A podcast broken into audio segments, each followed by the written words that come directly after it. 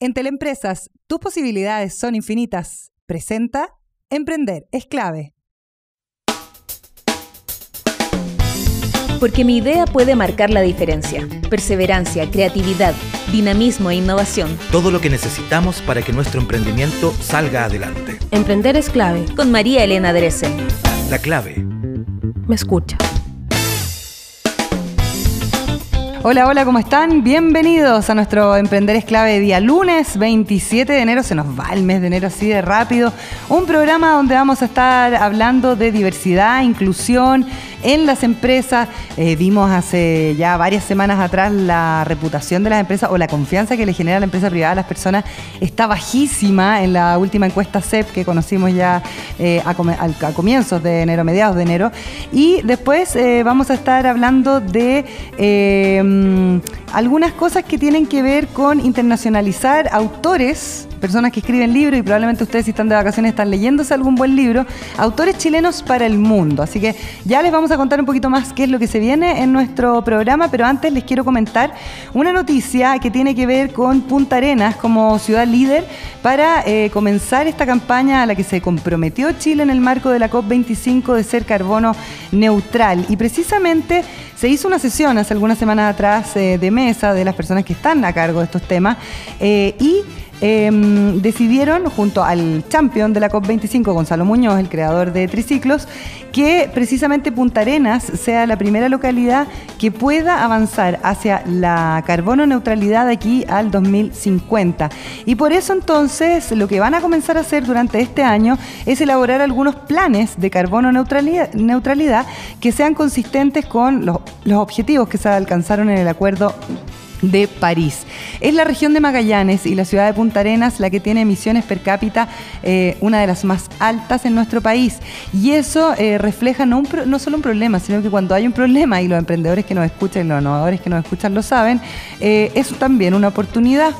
Em, hay riqueza en cuanto a la biodiversidad en el sur de nuestro país y soluciones que se pueden basar directamente en la naturaleza que la tienen ahí, al alcance de la mano por ejemplo, los humedales, eh, los bosques magallánicos que captan la mayoría de los gases de efecto invernadero, están muy cerca de la ciudad de Punta Arenas. Entonces, ¿qué es lo que se quiere?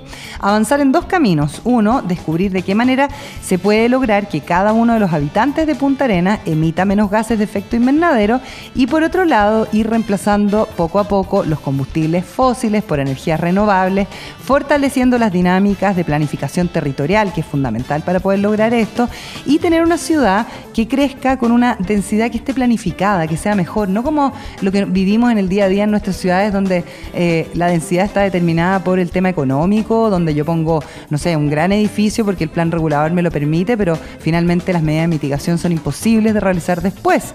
Entonces, eh, la idea es que se logre esta ciudad que tenga mejores servicios, mejor transporte, que le mejore la calidad de vida a las personas, finalmente una smart city, y que esté basada precisamente en soluciones que tiene la misma naturaleza.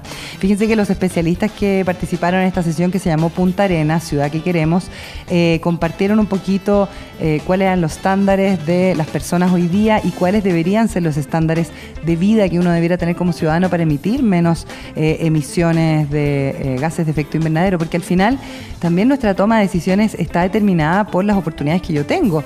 no, están, no es llegar y decir, ah, yo voy a hacer cero emisión, entonces me voy a subir al super transporte público excelente que tenemos cuando el transporte público no te está dando la posibilidad de hacerlo, por ejemplo. Em, es interesante porque se planteó una mirada de largo plazo. Y lo que se quiere hacer entonces ahora, durante este año, es proyectar esta ciudad con una mejor calidad de vida y donde las distintas instituciones públicas, privadas, la academia, el gremio de la construcción, incluso la cultura, busquen identificar cuáles son los principales desafíos que tienen, los principales problemas que tienen y desde ahí entonces generar una malla de oportunidades para impulsar el desarrollo de la capital magallánica. Se trata de un proceso que se ha realizado en distintas etapas, se ha creado y construido una visión de ciudad a largo plazo y además la idea es tener una mejor perspectiva de qué es lo que hay que mejorar para poder tener una mejor calidad de vida y por lo tanto permitir que los habitantes de la región de Magallanes y específicamente de la ciudad de Punta Arenas puedan ser los primeros en eh, empezar este camino de las cero emisiones. El objetivo entonces es lograr un acuerdo entre los servicios públicos, los privados y esta ruta que Punta Arenas se podría em, empezar a tener ya terminado el año 2020 y liderar en nuestro país este camino a la carbono neutralidad. Maravilloso trabajo, yo los aplaudo y espero que de verdad esto llegue un acuerdo concreto y que se pueda materializar. Vamos con la agenda diaria. En nuestro programa de hoy vamos a estar con Pabla Flores, que es socia fundadora del estudio Evoluciona, una empresa consultora que ofrece servicios de asesoría sobre diversidad e inclusión para las empresas. Y que em, hay que eh, ponerle doble clic a eso porque hay estudios internacionales que hablan de que cuando uno tiene em, organizaciones más diversas, no solamente en cuanto a género o en cuanto a preferencias sexuales, sino también en cuanto a nacionalidad, edad, etcétera, eh, las instituciones en general, después de un periodo determinado, empiezan a tener una productividad mayor. Hay estudios del World Economic Forum que lo dicen, así que ojo con eso. Y después vamos a estar con la periodista Vivian Lavín, agente literaria, para hablar de BLP Agency, que es Vuelan las Plumas, agencia literaria, que se ha unido a un importante agente coreano y lo que van a hacer es internacionalizar obras de autores chilenos. Es un hecho inédito para Chile y es la única agencia latinoamericana que tiene foco en Asia Pacífico. No se me había ocurrido a mí mandar a Corea, eh, más allá de productos que pueden ser como alimentos, pero oye, la literatura, súper interesante, vamos a hablar de esa innovación.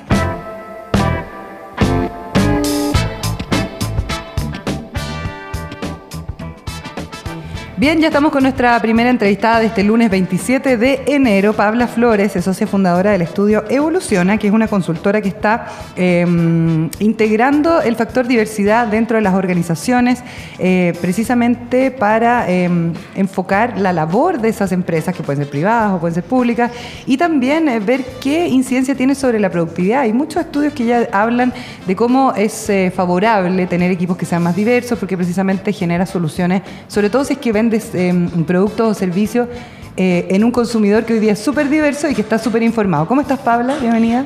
Bien, muy contenta de estar aquí, así que gracias por recibirnos. Gracias por venir en esta fecha que es como tan veraniega, ¿no? Oye, eh, cuéntame un poquito qué es Evoluciona y hace cuánto tiempo nace.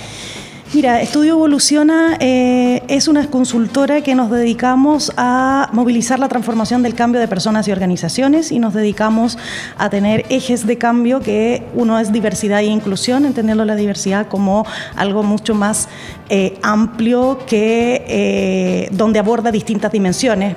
Tenemos nueve, al menos nueve dimensiones de la diversidad que es interesante empezar a abordarlas y gestionarlas. Y por otro lado, nos encargamos de establecer niveles de madurez en las organizaciones, de qué tan culturas inclusivas eh, Ah, como prácticas Como prácticas, claro, que en qué momento se transforman en una cultura realmente inclusiva. Y, bueno, no, en, y no en una, un saludo a la bandera como para cumplir con el 1% de la ley de discapacidad, etcétera, etcétera. O sea, porque la inclusión en realidad es el resultado de la gestión de la diversidad. Entonces, en el fondo, eh, me encanta hablar de la jerga futbolística, eh, pero es el juego se, digamos, se juega en, el partido se juega en la inclusión.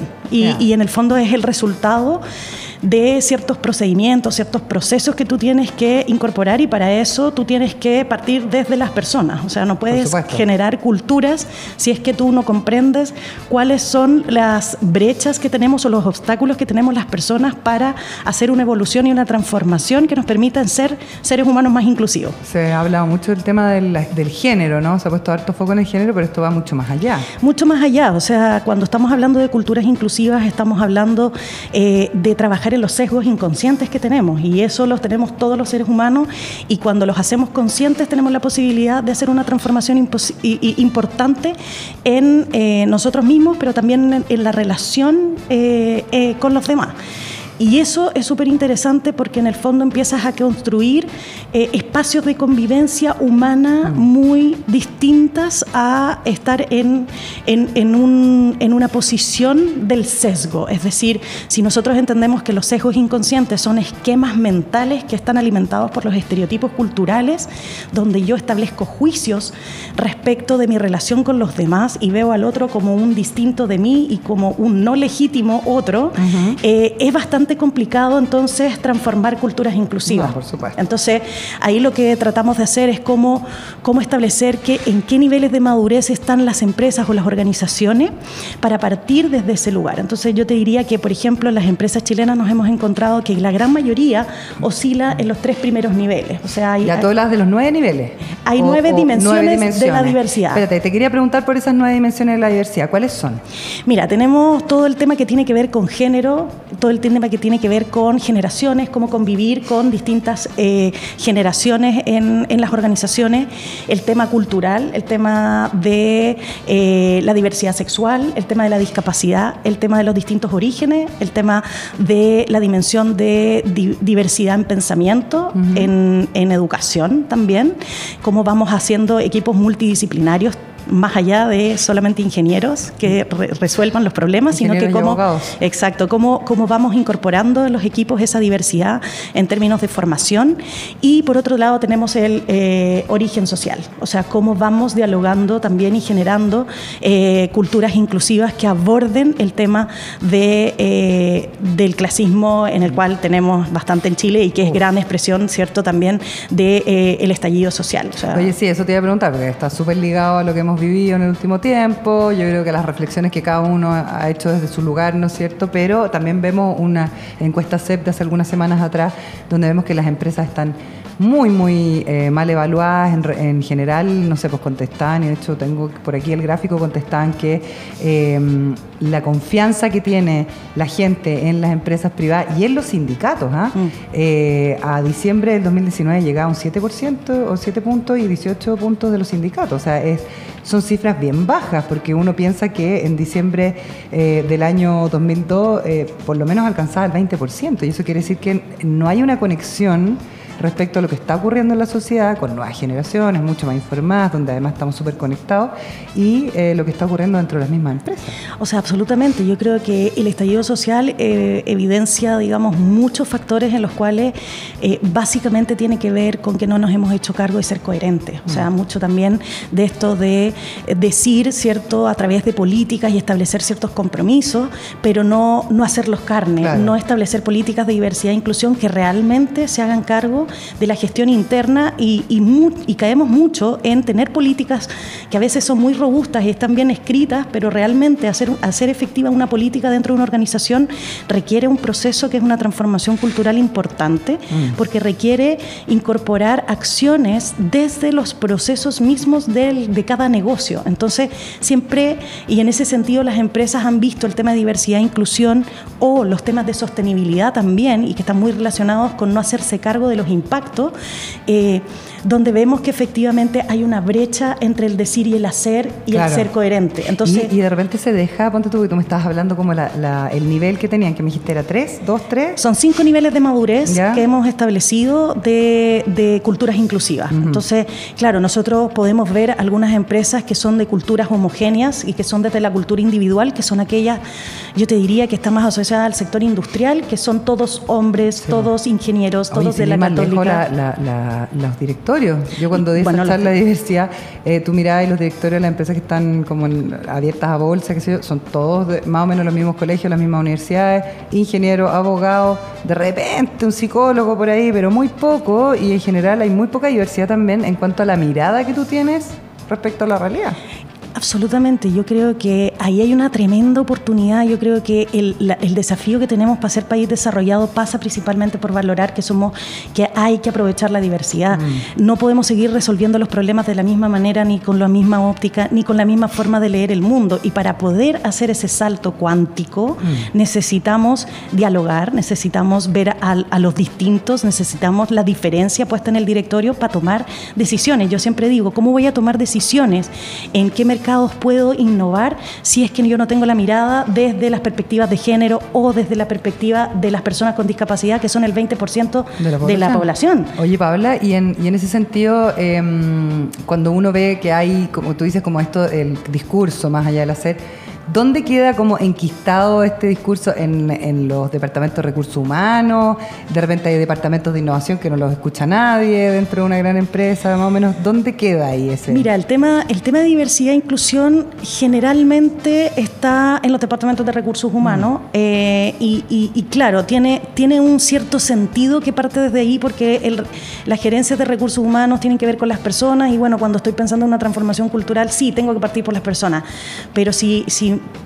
pero esto no es dueño de recursos humanos. El tema de diversidad e inclusión es un tema que es transversal al negocio. Y que tiene que partir del directorio para abajo. y que tiene que partir de la conversación puesta en el directorio, pero además tiene que ser vista desde un potencial eh, que me va a permitir agregar un valor importante para que mi negocio se fortalezca. Y por lo tanto, si yo entiendo que hay una correlación entre diversidad e innovación y la capacidad que tengo para hacer, para pegar, digamos, ese, ese batatazo que decimos de cómo puedo hacer procesos de innovación constante para optimizar mi negocio, eh, entonces es un tema que tiene que ver con la sostenibilidad del negocio. Claro. Y, y por, otro, la- por otra parte, tiene que ver también que hay una correlación y hay estudios que los ha hecho McKinsey, Boston Consulting Group también, También. Deloitte, eh, han hecho estudios donde hay una correlación también entre diversidad, mientras más diversidad tengo en los directorios, en la primera línea y en la cultura inclusiva de una compañía, entonces tengo un aumento en el retorno financiero. Claro. Pero eso... Es como una inversión, finalmente. Exacto, pero eso no puede estar alojado como una responsabilidad solamente de recursos humanos porque es una arista. Mm. Eh, eso tiene que, tiene que tener responsabilidades el área de las gerencias de marketing, las gerencias comerciales, las gerencias financieras, las gerencias eh, de transformación, la gerencia digital. Todos tienen algo que decir y tienen una responsabilidad para transformarse en culturas inclusivas. No pueden funcionar como silos. en Exacto. fondo. Y Mm. yo creo que ese es uno de los grandes desafíos y, y- y- y yo creo que, que en- en est- con este estallido social hay una correlación también en que no nos hemos hecho cargo de transformarnos en un país inclusivo. Y cuando tú tienes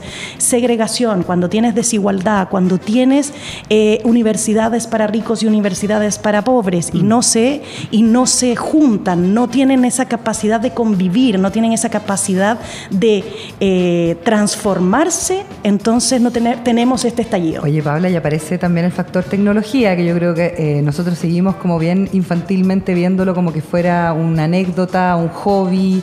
eh, no sé, tú vas a charlas de gente que realmente conoce el tema y la nueva empleabilidad que genera toda la tecnología, no solamente en términos de codificar o trabajar detrás de un computador, sino que también, los o sea, un youtuber, que para nosotros puede ser una anécdota, gana más de 6 mil millones de dólares al año. Entonces, Tú dices como ya, ok, ¿cuándo vamos a dejar de pensar que esto es una anécdota y vamos a empezar a pensar en los cambios de paradigma que también eh, son conductuales? Y que, por ejemplo, en el caso de mi hija que tiene 14 años, ella eh, ya no se junta con su compañera de colegio. Tiene como amigas en todas partes, de todo tipo eh, de, de origen social, porque las conoció en un, en un encuentro donde estaban en una casa y después siguen relacionándose todo el tiempo a través de Instagram, ponte tú. Y esa niña va a mi casa, está en mi casa, yo convivo con ella y, y no- ni siquiera sabe qué colegio viene ni de dónde viene y cambia completamente el paradigma, sobre todo en una sociedad tan cerrada como la santiaguina o la chilena en el fondo. Bueno, sí. Creo que generaciones van a entrar al las- mercado laboral esperando otras cosas. pues, La ¿cachai? generación, y bueno, ese es el choque. Las generaciones que vienen son generaciones que son ciudadanos del mundo. Exacto. Y por lo tanto no entienden ni conciben las instituciones como las generaciones de los. Como la generaciones- nuestra, Como pues. las generaciones nuestras. La mía que es cuarentona, yo no sé qué edad tienes tú, pero...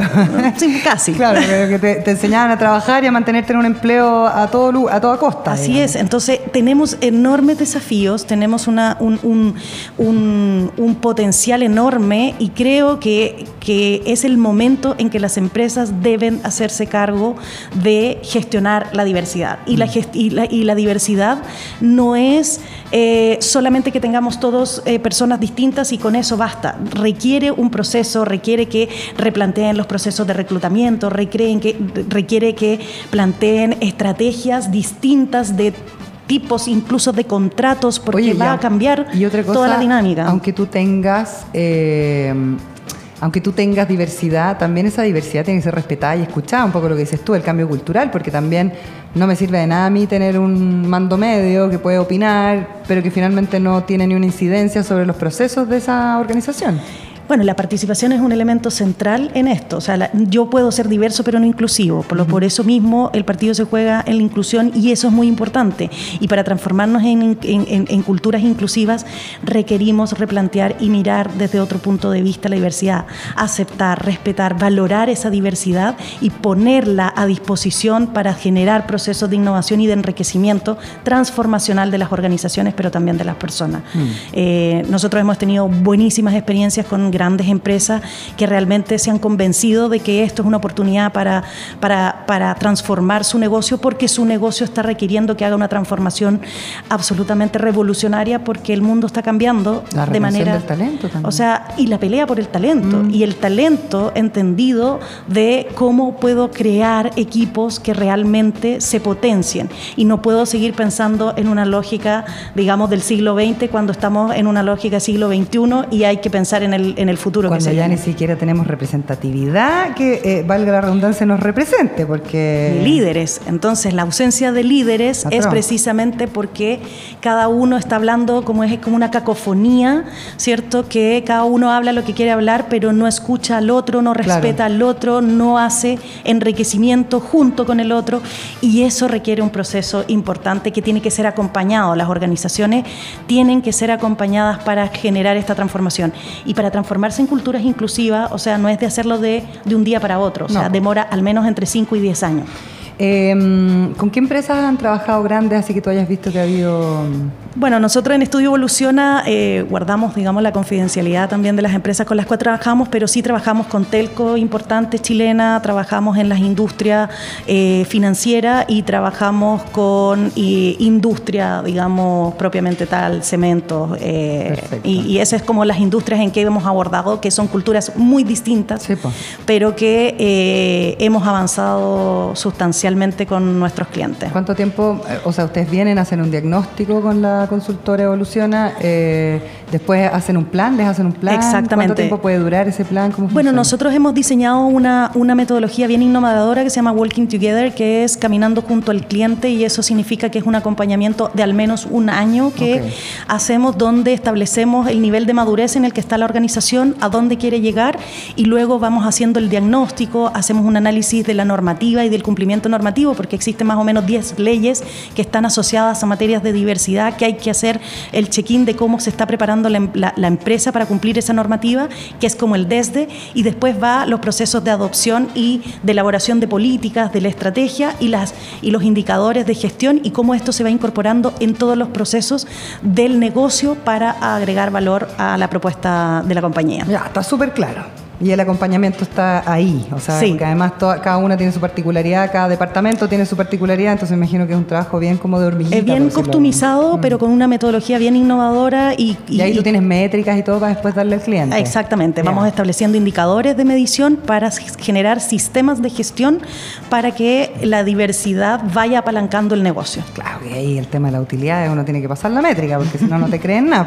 Oye, Paula, eh, yo estoy viendo que tienen un LinkedIn como Evoluciona Consulta ¿Tienen página web también? Eh, también tenemos eh, www.estudioevoluciona.com ¿Ya? y también tenemos eh, Instagram, Estudio Evoluciona eh, guion bajo estudio guion bajo evoluciona. Evoluciona, perfecto. Y, y, bueno, ahí estamos haciendo publicaciones y participamos en distintas redes también empresariales donde también acompañamos con nuestro conocimiento experto. Súper necesario, sobre todo en, la, en el momento que estamos viviendo socialmente, no solamente aquí en Chile, en el mundo, yo creo que hay que empezar a mirar que, quiénes han sido también más, más avesados, más innovadores y han incluido, por ejemplo, el tema de la diversidad dentro de sus planes de negocio. Sí, solamente mencionar y quiero mencionar un cliente en especial porque lo, lo, lo, lo manifiesto porque acaba de ganarse el premio, el premio al reconocimiento, no, el reconocimiento a, por Fundación Iguales a empresa chilena que ha trabajado por eh, ser más inclusivo con la comunidad LGBTI, ¿Ya? Eh, que es Entel. Eh, ah, ellos son nuestro nuestro cliente y, lo, señalo porque, porque sí, el reconocimiento... es ahora, así que podemos señalarlo todo lo que Oye, ¿y le dieron un premio a la Fundación Igualdad? La Fundación Iguales en la Noche por la Igualdad que se desarrolló la semana pasada. Eh, fue premiada como la empresa nacional que eh, ha desarrollado su aporte en transformarse en una empresa hay casos que son emblemáticos en el mundo, por ejemplo American Express, que en México comenzó con el tema de, de, la inclusión de preferencia sexual, pero como en los años 80, y que la verdad es que se posicionaron y eso tiene una reputación que no es menor, más allá de que uno lo haga porque quiero cambiar la cultura, al final la incidencia sobre eh, el éxito de la empresa eh, también está ahí, está súper claro y está establecida. Absolutamente, y hay empresas, bueno, las multinacionales son las que han avanzado precisamente porque vienen de su casa matriz, Estados Unidos o Inglaterra o en Europa. Claro, pero en este caso son eh, chilenos. Pero en este caso la particularidad es que son chilenos, entonces dar ese salto importante desde ser una empresa más conservadora a transformarse en una empresa inclusiva me parece que es algo avisado y que tiene que ser celebrado. Sí, muy bien. Pabla Flores, socia fundadora de Estudio Evoluciona, muchas gracias por venir. Innovación y buenas ideas. Volvemos con Emprender es clave. La clave me escucha. Conoce Office 365 de Entel Empresas, trabaja en línea, crea, edita y comparte tus documentos Office en cualquier lugar y lleva a tu oficina donde quieras por solo 3.380 pesos mensuales masiva. Lo puedes contratar en entel.cl slash empresas. Una buena idea marca la diferencia. Escuchamos Emprender es clave la clave, me escucha.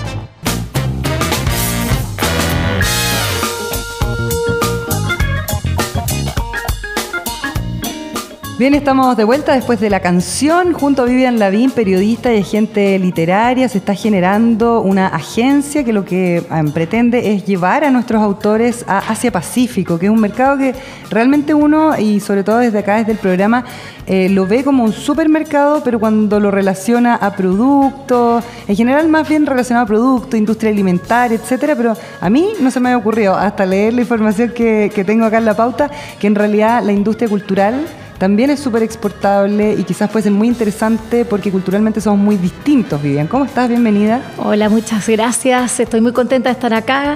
Eh, felicitaciones por el programa, por la posibilidad de, poder conversar contigo. Bueno, lo que uno tiene que preguntarse siempre es, eh, por ejemplo, no sé qué auto tengas tú, cuál es tu microondas, cuál es tu refrigerador. Bueno, detrás de toda esa tecnología, de esa innovación, hay cultura. Claro una cultura que en este caso puede ser coreana, japonesa, alemana.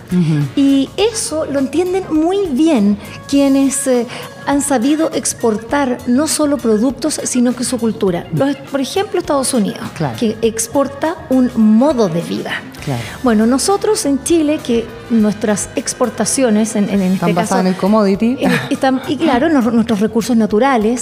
Y lo que, y nuestras importaciones son productos y importamos ciertas características de la economía, pero no de otras culturas. Mm. Y esa es la base. Eh, yo se lo explicaba hace un tiempo atrás a un, político y le decía, imagínese usted si un niño coreano, si un niño de China ve un libro así como nosotros teníamos esas lecturas de niños, nos encontrábamos con un volcán enorme, bueno, el Fuji, por ejemplo. Aquí inmediatamente te lleva a una iconografía, a, un dibujo. te, lleva a, algo cultural. Mm. ¿Qué pasa con el volcán Osorno? ¿Qué pasa mm. con los cóndores, con toda nuestra cultura andina, mapuche? O sencillamente la ficción, que no tiene por qué tener así como un sello de una denominación de origen. Bueno, y si ese niño vio de chico una historia, se quedó con ciertos elementos, después cuando sea grande, sea un empresario, sea un abogado, lo que sea, y se encuentre con un chileno, va inevitablemente va a acudir a lo que se llama la memoria e-, emotiva, la memoria sensible. Y entonces, claramente es un enorme apoyo para que nuestros productos, es decir, junto al vino, claramente que hay que tener una épica. Pues. pues. Eh, Vivian, porque además todas las de esto me hace todo el sentido del mundo y eh, se ha estado como tratando de empujar un poco el desarrollo de estas economías naranjas, ¿no es cierto? Las economías que están basadas en el aporte cultural y hay métricas y hay cifras que hablan de cuáles son los aportes al PIB, donde está más desarrollado el tema de exportar cultura. Bueno, en el PIB, eh, las industrias creativas aportamos un 2%. Acá en Chile, para nuestro PIB. En otros países llegan hasta como el veintitanto. Ya, dos. La pesca es 2,2. Sí, claro.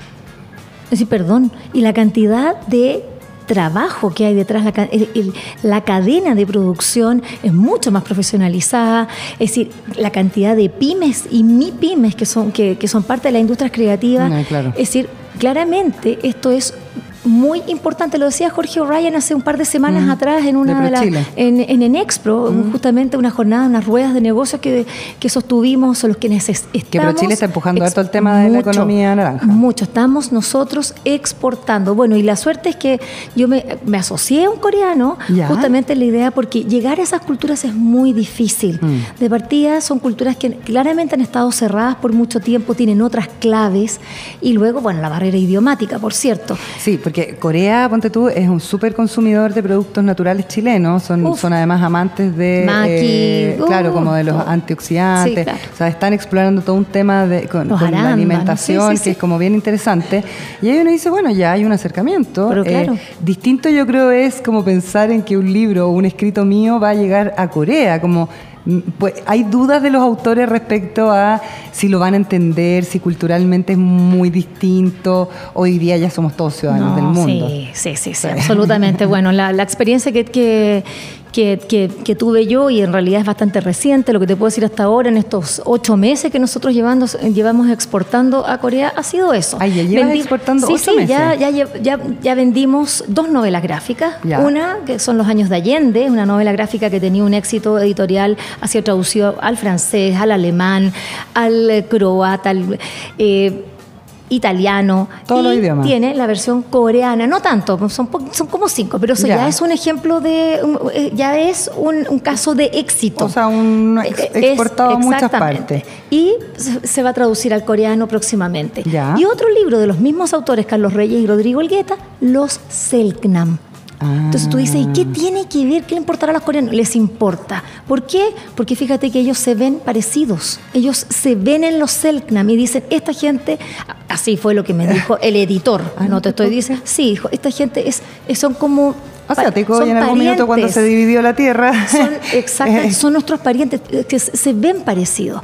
Claro. Bueno, también libros infantiles, como por ejemplo es- este libro que ganó el premio IBI hace un par de años atrás, La niña que se escondía demasiado, y está basado nada menos que en una experiencia del Sename. Mm. Y tú dices, ¿qué tiene que ver el Sename chileno en Corea? Bueno, es que son temas, en este caso no se trata del, del Sename, sino que se trata de una niña que llega a un hogar De donde hay otros niños y que tiene miedo, se esconde y esconde sus miedos. Entonces también hay una educación emocional, no solo cultural, tratando de meter así como concepto Mm. a través de lo que es la literatura infantil, Bueno, hemos que es otro de los ejemplos de los- claros de la, la Isabel Allende, que está traducida a todos los idiomas y que, bueno, se a- alojó finalmente su estadía en Estados Unidos, ¿no? Eh, porque finalmente también internacionalizar su carrera más fácil desde allá que desde acá.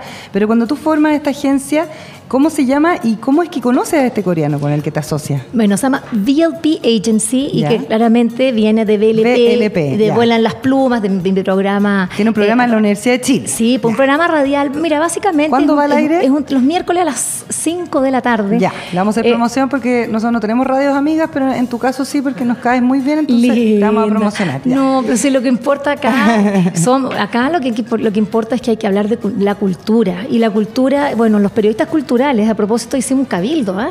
Sí, ¿ah? Ya nos juntamos porque queremos también participar en lo que puede ser una nueva constitución donde, donde esa constitución diga que la cultura es un derecho humano, como está en la Declaración Universal de Mm. Derechos Humanos. Si eso pasa, bueno, la cultura ya va a dejar de ser el arroz, el arroz blanco, Claro, digamos. los graneados, exactamente. ya. El. ¿Y cómo es que, hace cuánto tiempo mm, eh, formaste la agencia? Hace, bueno, Llevan ocho llevo- meses llevo como una, un año, eh, ya estamos trabajando con Martín Moon. Él es una, es bien curioso esto porque él tiene el apoyo como del Pro Chile, pero eh, la versión coreana, que es, llama Cotra, es una agencia del Estado que apoya a microempresarios fuera de Corea. Y es Perfecto.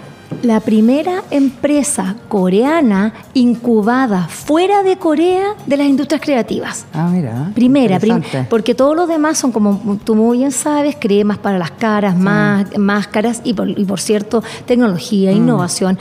Pero esta vez hay una industria creativa, parte de la industria creativa, que es, una que es una agencia editorial que está en Chile y que ha sido incubada por Corea en un caso único en el mundo. Perfecto. Y entonces el coreano eh, aparece en tu vida de una manera como buscada. Eh, quis- quisiste hacer el link. No, eh, claramente, porque lo que pasa es que lo, lo que te, eh, el, el mercado editorial europeo, que es el más desarrollado del mundo, claramente. Y donde libros- siempre estamos mirando. Exacto, y donde estamos en nuestro foco. Bueno, no compra tanto libros latinoamericanos, por mil razones, que, que- que Ok. está además, hoy día no hay espacio para hablar de eso, pero lo que...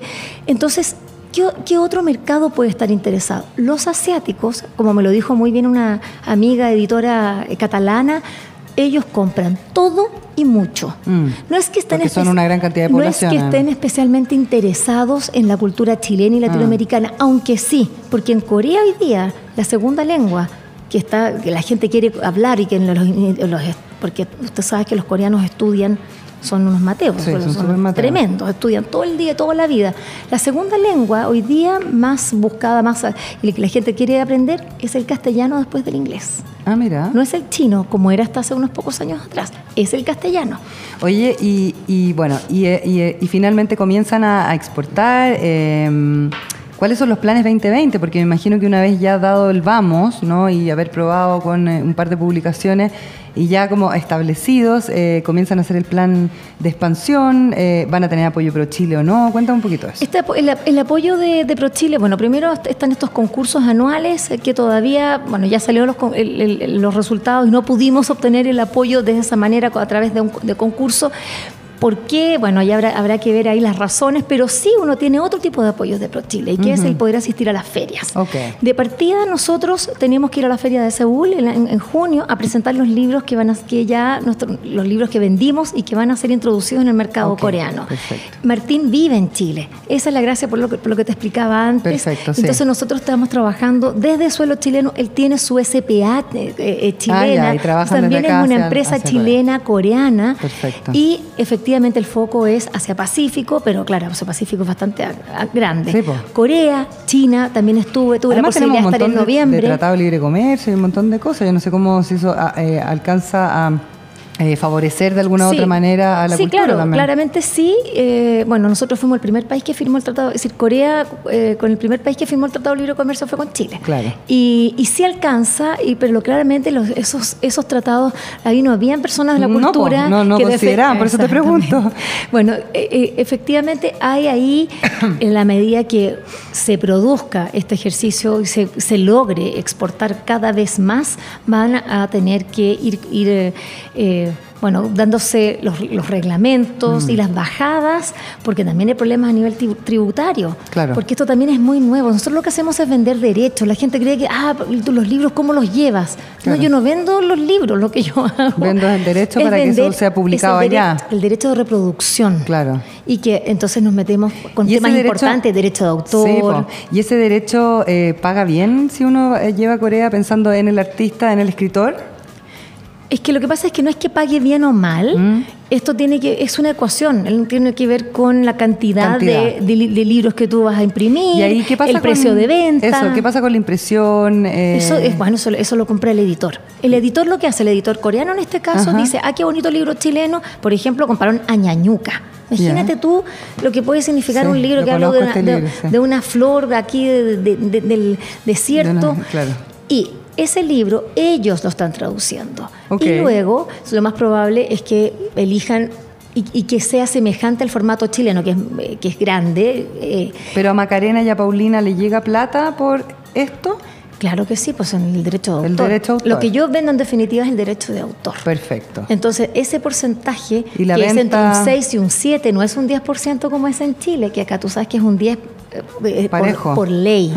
Pero, no- pero afuera de, ¿No de- es así? no, va Ah. desde un 6, incluso un 5 te puede. Pero también puede llegar a un 20. Ya, ok. Es decir, depende del autor, depende de la, del, del poder de negociación. ¿Cuál es la reacción del autor cuando tú empiezas a ofrecer esto? Bueno, Eh, sorpresa, alegría, porque lo que pasa es que imagínate que en Chile vemos dos agencias literarias. Claro. Con lo que se produce acá, Mm. deberíamos tener muchas más. Muchas más. El- el- nosotros tenemos una oferta exportable dentro de la industria editorial muy de, mucho potencial. Muchos eh, autores ahora han optado por eh, juntarse con Amazon, hacer que Amazon les genere la impresión de los libros, venderlos a través de este marketplace. O sea, es, es como hacer la pasada directa, digamos, pero claro, ahí tú tampoco tienes control, eh, no hay como un camino que sea trazado efectivo para llegar, por ejemplo, a un mercado que tú desconoces. Mira, yo creo que son otras maneras, eh, pero claramente hoy día el mundo es la profesionalización de la industria Claro. de la industria editorial. Y, y dentro de esa industria, el agente literario es, tiene un rol muy importante. En Chile prácticamente desconocido, pero me imagino si te digo Carmen Balcells, Mm. te vas, ah, claro. Bueno, porque ella fue la que explotó todo el, el- el boom, eh, del boom latinoamericano en Europa. Mm. Ella descubrió, los descubrió a todos. Pero el agente hoy día es central.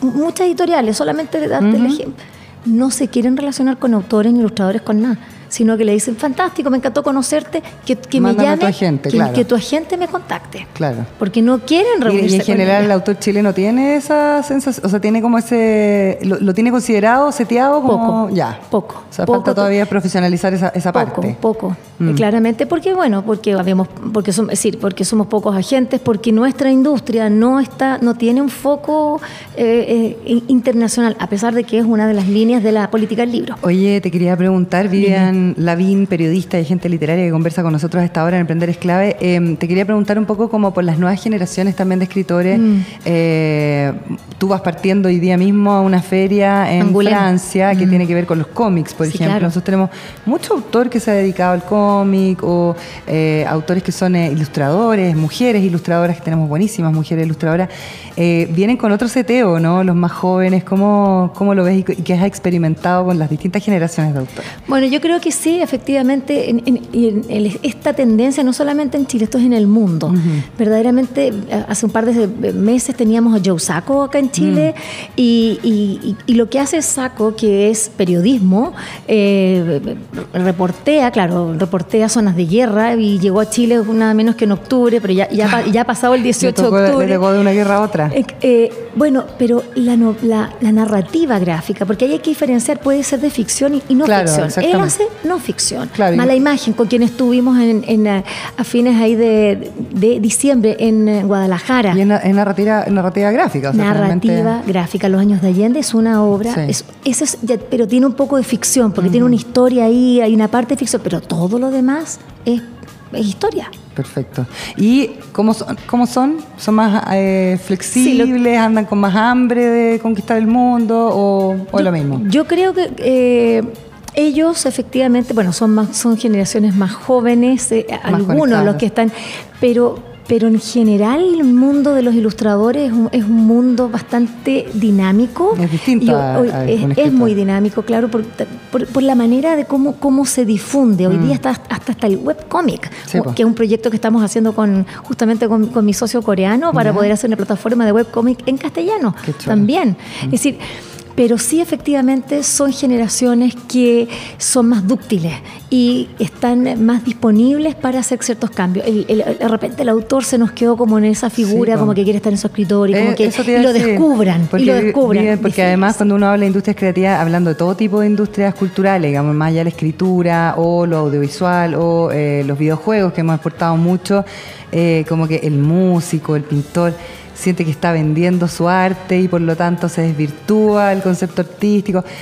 Eh, me da la sensación por las entrevistas que he hecho que a medida que son más jóvenes, esto ya obviamente saben que tienen que sobrevivir de lo que es su pasión, ¿no? Es que no es tan solo, y sé que no es solamente una cuestión de, de sobrevivencia, Mm. tiene que ver con do- cuando tú entiendes que eres parte de la cultura. Mm. Obviamente, si te voy a poner un gorro de McDonald's, decir, claro, eh, eh, Claro. es decir, o tenés que poner el McDonald's ahí. Bueno, quizás, quizás, se- se- quizás tengas que hacerlo.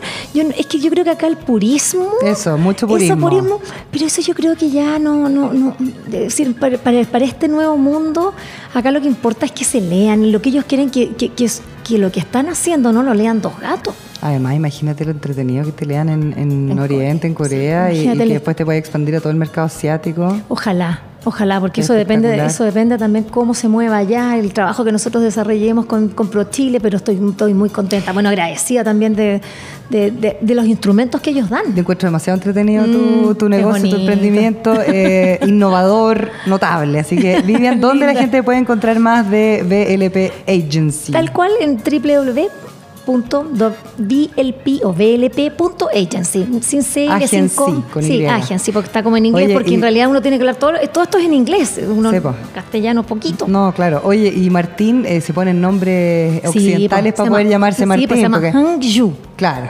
Eh, tú le Ese dices es su Martín porque él Sí, se pone, Martín. los asiáticos se ponen en el nombre realidad, eh, mi occidental. experiencia, lo que, lo que he visto, como que él se los ponen, fíjate, y Sí, se los po. pone cualquier persona. John. Así como, ¿quién te puso tu nombre, Martín? No, una señora que un día me dijo que era muy, que era muy complicado, así que me llamara Martín. Pero tú sabes, Martín, que se... No, no, Martín nomás. Martín. Y como que y de repente le preguntaba a otro, ¿y por qué tú te llamas así? No, me dijeron que estará bonito. ¿Cómo es la experiencia de, de trabajar con una persona que viene de Corea? Espectacular. ¿Sí? No, estoy muy sorprendida, muy, muy sorprendida. Yo había estado por, eh, como periodista hace 25 años en Corea Ah, y fui a otro país.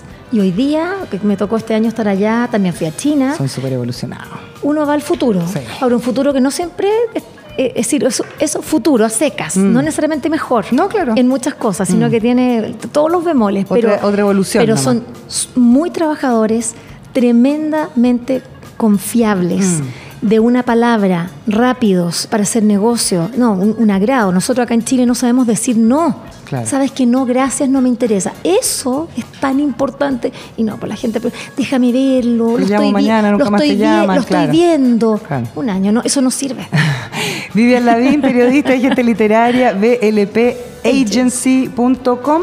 No, BLP Agency. Así nada nomás, más, ahí sí. te buscan y te encuentran. Perfecto. Muchas gracias por venir ¿eh? y ti. mucho éxito todo este Ah. 2020 en la exportación del libro. Y cuando tengas novedades, las puertas están abiertas para que vengas para acá. Muchas gracias a ti, felicitaciones por el programa nuevamente y larga vida. Gracias.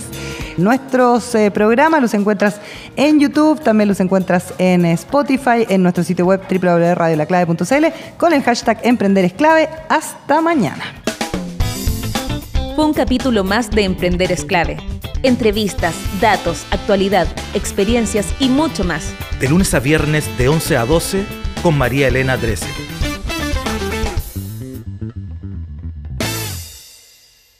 En Teleempresas, tus posibilidades son infinitas. Presentó Emprender es clave. Si ya aplicaste todos los tutoriales de negocios y finanzas y aún no consigues aumentar tus ventas, es hora de que reinventes tu negocio. Conoce Sales Manager y aumenta tus ventas con este CRM para pymes por solo 9,990 pesos. Contrátalo en entel.cl slash empresas. Entel Empresas, tus posibilidades son infinitas.